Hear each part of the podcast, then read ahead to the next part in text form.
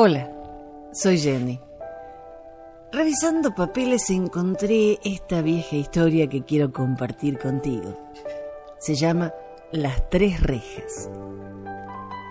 Cuentan que un joven discípulo de Sócrates llegó un día a la casa del filósofo y le dijo, Escucha, maestro, un amigo tuyo estuvo hablando de ti con malevolencia. Espera, interrumpió Sócrates, ¿ya hiciste pasar por las tres rejas lo que vas a contarme? Las tres rejas. Sí. La primera es la verdad. ¿Estás seguro de que lo que quieres decirme es absolutamente cierto? Mm, no. Lo oí comentar a unos vecinos. Al menos lo habrás hecho pasar por la segunda reja que es la bondad. ¿Eso que deseas decirme es bueno para alguien? No.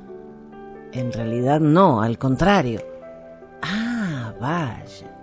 La última reja es la necesidad. ¿Es necesario hacerme saber eso que tanto te inquieta?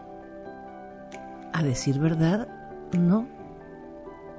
Entonces, dijo el sabio Sócrates sonriendo, si no es verdadero, ni bueno, ni necesario, sepultémoslo en el olvido. Y viene a colación algo que dijo Mahatma Gandhi. Ten cuidado con lo que piensas, porque de ahí vienen tus palabras.